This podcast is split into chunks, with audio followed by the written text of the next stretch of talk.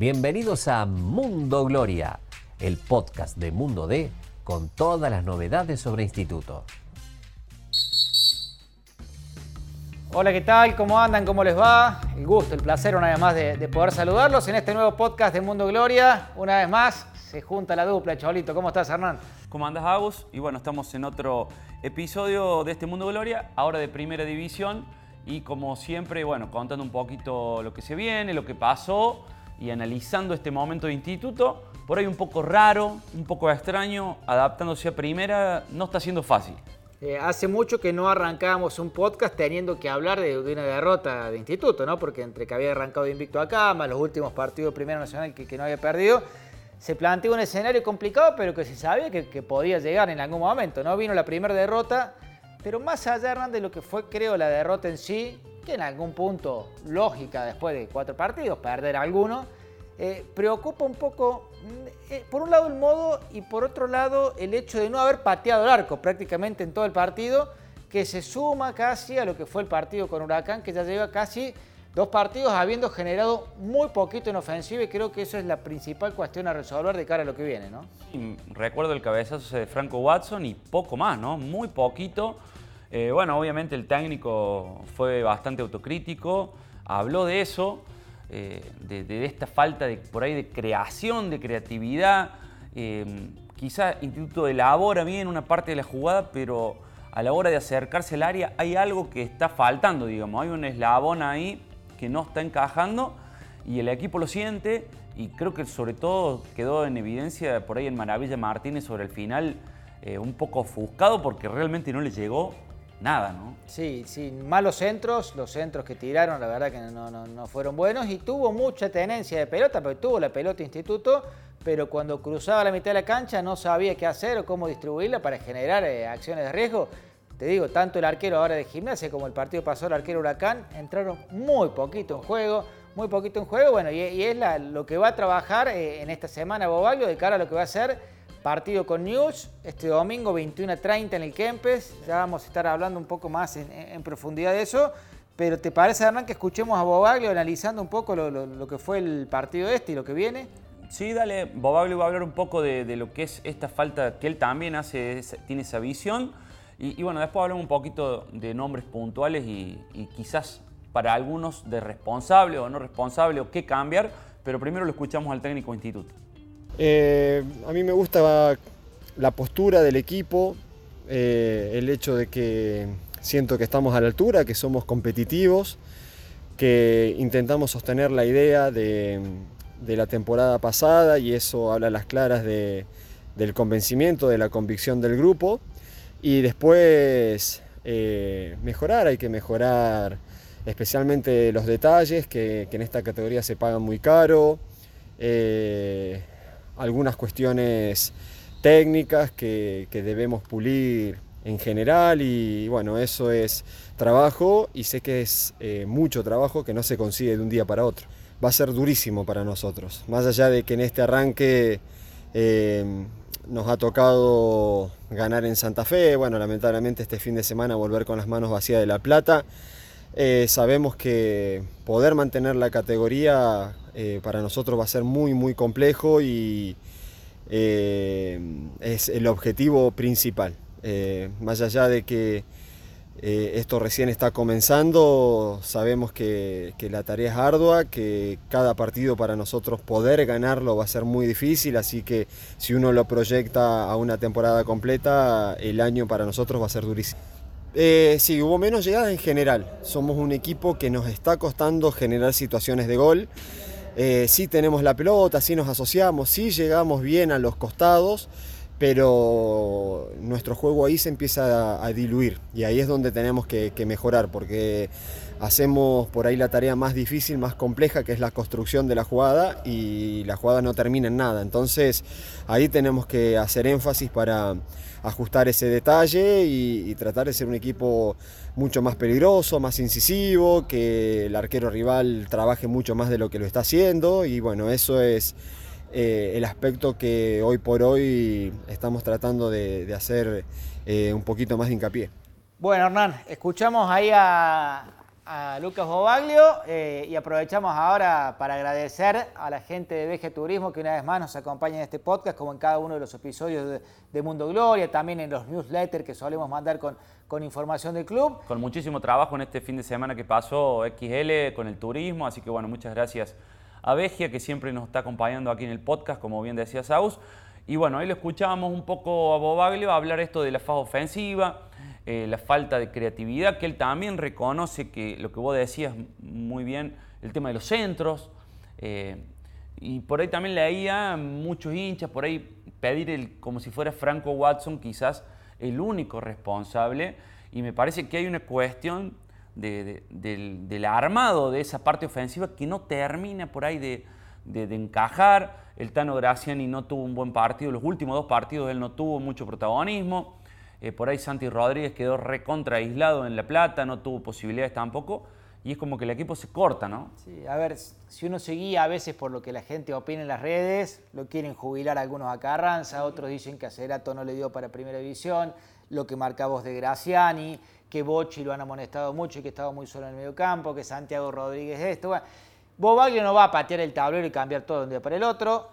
Recuerdo el año pasado, la primera derrota tardó en llegar, fue justamente con Agropecuario en, Carlos Casares, y cambió un par de cositas, dos o tres cositas puntuales de cara a lo que fue creo después del partido con Tristán Suárez, me parece la noche del apagón, que se jugaron muy pocos minutos.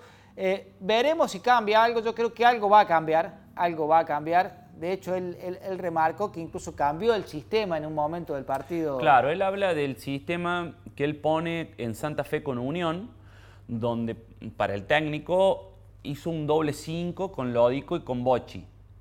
Eh, ese fue el sistema que cambió. Dice que después, en lo que ha sido el resto de los partidos, se ha jugado con un sistema más 4-4-2 parecido al, o 4-3-1-2, como vos lo, lo, queramos poner, más parecido a lo que fue la campaña pasada, ¿no? Eh, pero bueno, habrá que ver. Yo creo que, eh, digamos, va a también tocar algo. No sé si Axel eh, Rodríguez va a tener su chance. ¿Qué, qué elementos tiene para, darle otro, otro vuelo a esa parte creativa? Vamos por parte. Carranza obviamente no lo va a tocar, va a seguir siendo el arquero. La defensa ha sido hasta ahora de lo mejorcito del torneo, a excepción de lo que pasó con el Arcon, que se mandó una macana que le puede pasar a, cualquiera. a cualquiera. Es más, yo creo que es más preocupante lo del segundo gol que lo del primero, que son cosas más a corregir en el segundo que lo del primero, que es una fatalidad.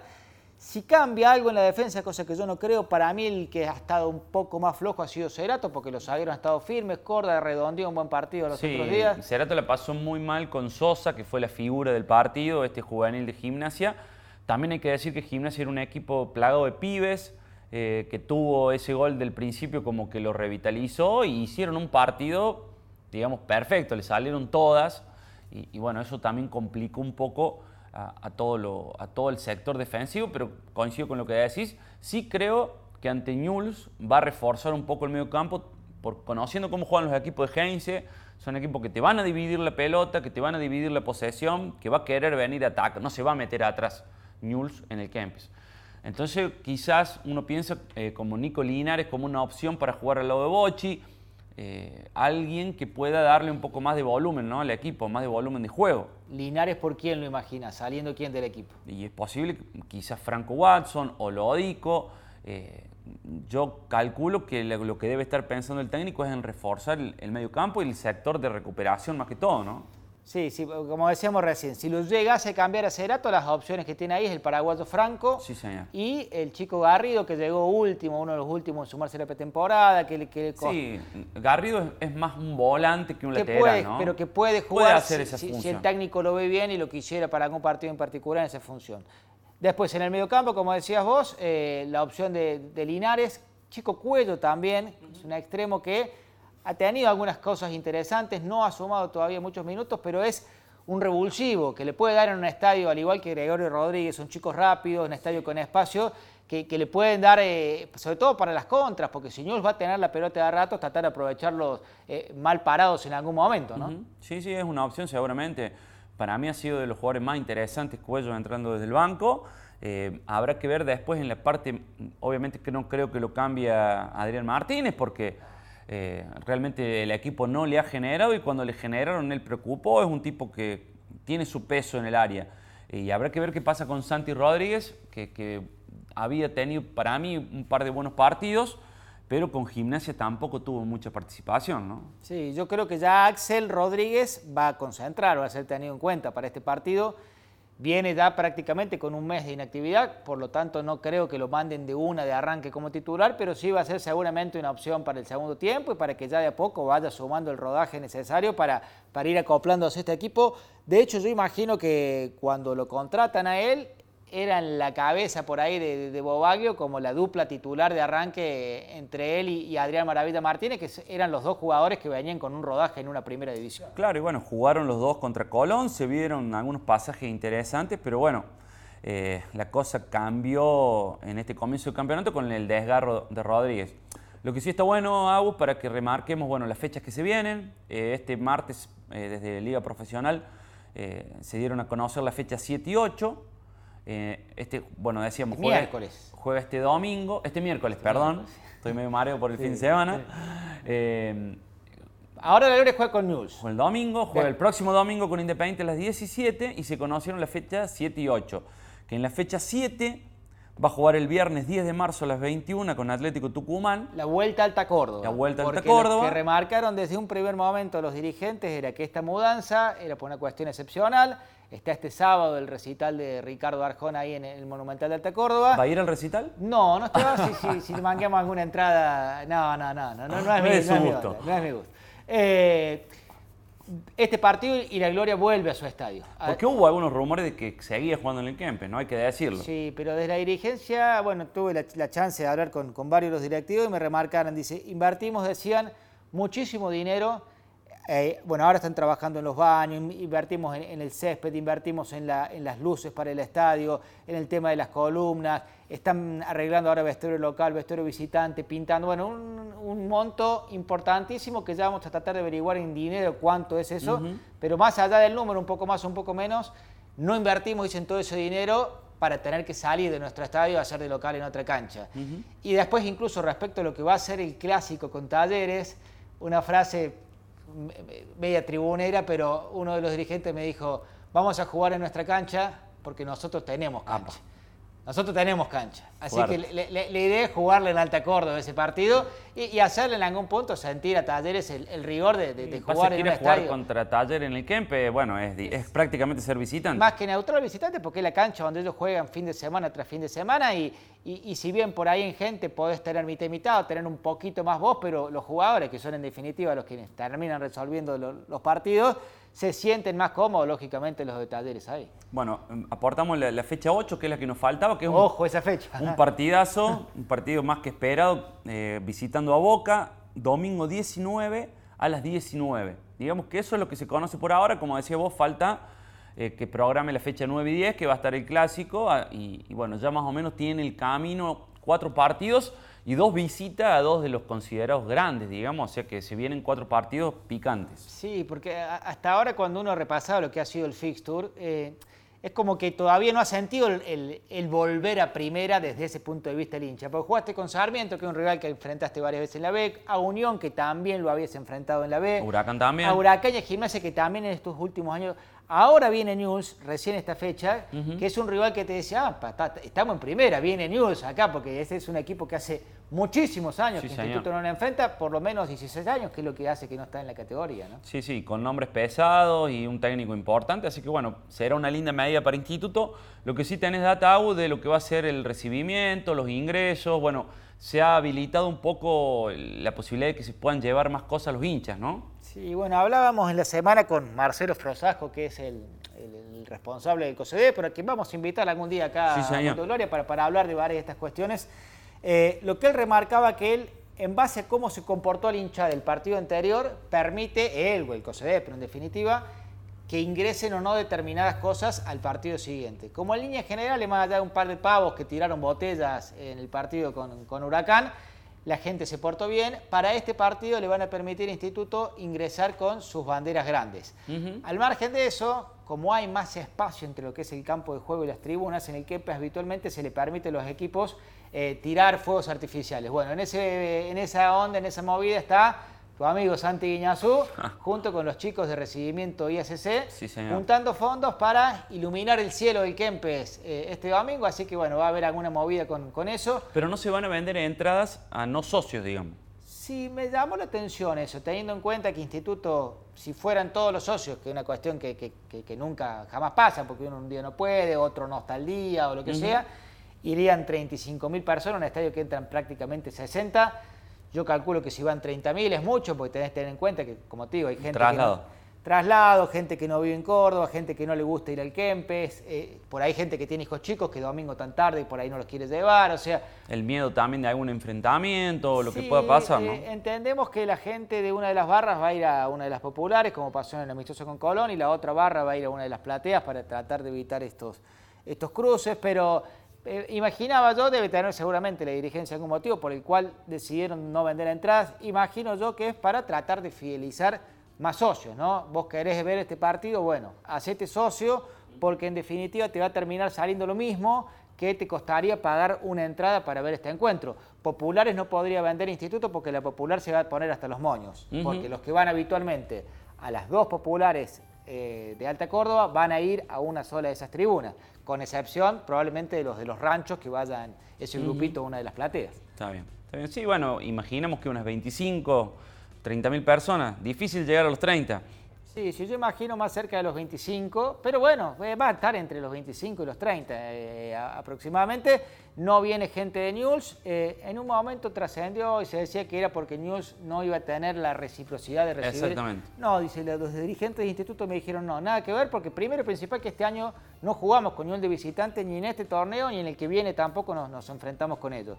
No pasa por ahí la cosa. eh, para que cerrara el negocio en algún punto, hacía falta, porque ¿qué pasa? El instituto va con 300 policías, por decirte un número para este encuentro, si vienen hinchas de News, hacen falta el doble, 600. Había que asegurar un número muy Había que importante asegurar por lo menos 6.000 hinchas de News. Eh, bueno, News, ¿vos vas a comprar las 6.000 entradas? No, van a ir los que... Bueno, entonces, si vienen 4.000, Instituto tenía que terminar pagando para que vinieran hinchas de News. No, si no tenía sentido. Eh, probablemente si después venían 10.000 te quedaba una diferencia, pero nadie te garantizaba que fueran a venir eso.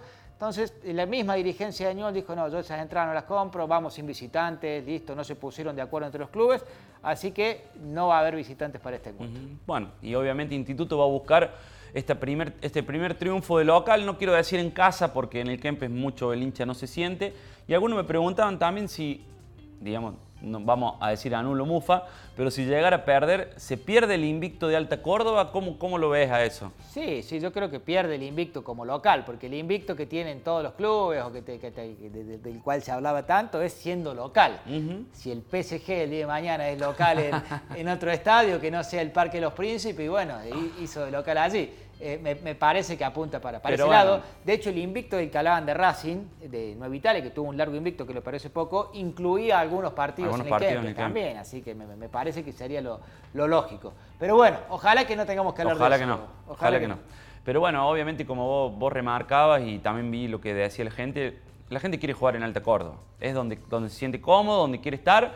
Esto va a ser, bueno, un, un partido excepcional, Valkempes, así que el, el domingo estaremos ahí haciendo la cobertura para Mundo D, seguramente estaremos con Aguas ahí en las tribunas y pa- para ver este nuevo, esta nueva presentación del equipo de Bobaglio eh, en un partido, bueno, como ya lo hemos dicho, más que complicado. Lo último, antes del cierre, leí ahí una nota tuya en, en Mundo D sobre lo que es el bar nuevo de, de mi barrio, que se llama, ahí en Alta Córdoba. Sí, señor. ¿Qué tal es? ¿Qué nos puedes contar? Resumirme un poco de qué, con qué te encontraste. Bueno, estuvimos ahí visitando a los chicos de mi barrio, eh, el bar de- que tiene instituto, que ha abierto hace unos pocos días. Está muy lindo, eh, pueden ver en, en- YouTube de Mundo D, hay un video, de, La Voz, perdón, hay un video muy lindo. También está la nota en nuestras, en nuestras plataformas, en las redes, en Instagram, la pueden buscar. Eh, bueno, eh, está realmente funcionando muy bien, están muy contentos. Abre de las 7 y media de la mañana hasta las 3 de la mañana todos los días. Se puede desayunar, almorzar, eh, merendar y cenar. Y bueno, eh, un poco ha recuperado ese espíritu de- del barrio, un lugar lindo eh, para que la gente vaya a charlar, vaya a tomar un café. Y bueno, contaban los chicos que están a cargo, Gonza Velart, que realmente ha explotado cuando juega de visitante. Cuando juega de visitante de instituto, le encanta a los hinchas ir a verlo ahí. Y sí, porque están juntos, pueden cantar, pueden tomar algo, hay una pantalla gigante que, se, ve, perfecto el partido, se ve lindo, y tenés ese clima de cancha que por ahí estando solo en tu casa eh, es un poco más complicado. Hay muchos hinchas que no tienen el pack fútbol, porque todos estos partidos, la gran mayoría, salvo algunos que van liberados, eh, ah, si no tenés el pack no tenés dónde verlo, y bueno, entonces ya encontraron los hinchas un, lugar. un lugar, un punto de reunión también los días que partió en el Sandrín, imagino que lo que salís a la noche, tenés donde comer algo, donde tomar algo, así que bueno, una linda propuesta, felicitamos a los que la llevaron adelante y ya nos daremos una vueltita a tomar algo por ahí. Sí, sí, le vamos a pedir a Gonza que me ofreció también la posibilidad de que sortimos alguna cenita o alguna cosita para, para los hinchas, así que ya vamos a, conseguir para que puedan los que no han ido ir a conocerlo. También obviamente está abierto a hinchas de otros clubes eh, o gente común que quiere ir a un bar que está muy lindo a tomar algo. Eh, está más que hecha la invitación. Así que si vos querés después del Kempe nos volvemos el domingo y tomamos una cervecita en, mi barrio. Ningún problema, va a ser un gusto. Bueno, nos reencontramos, Hernán, semana que viene. Dale, nos reencontramos semana que viene y bueno, como siempre, agradecido a la gente que está ahí, prendida y esperemos que sea con otro resultado el próximo podcast. Que sea lo que Dios quiera. Hasta la próxima. Hasta la próxima.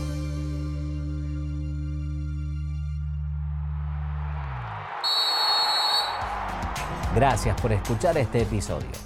Te invitamos a visitar mundode.com.ar para estar al día con todas las noticias sobre la gloria.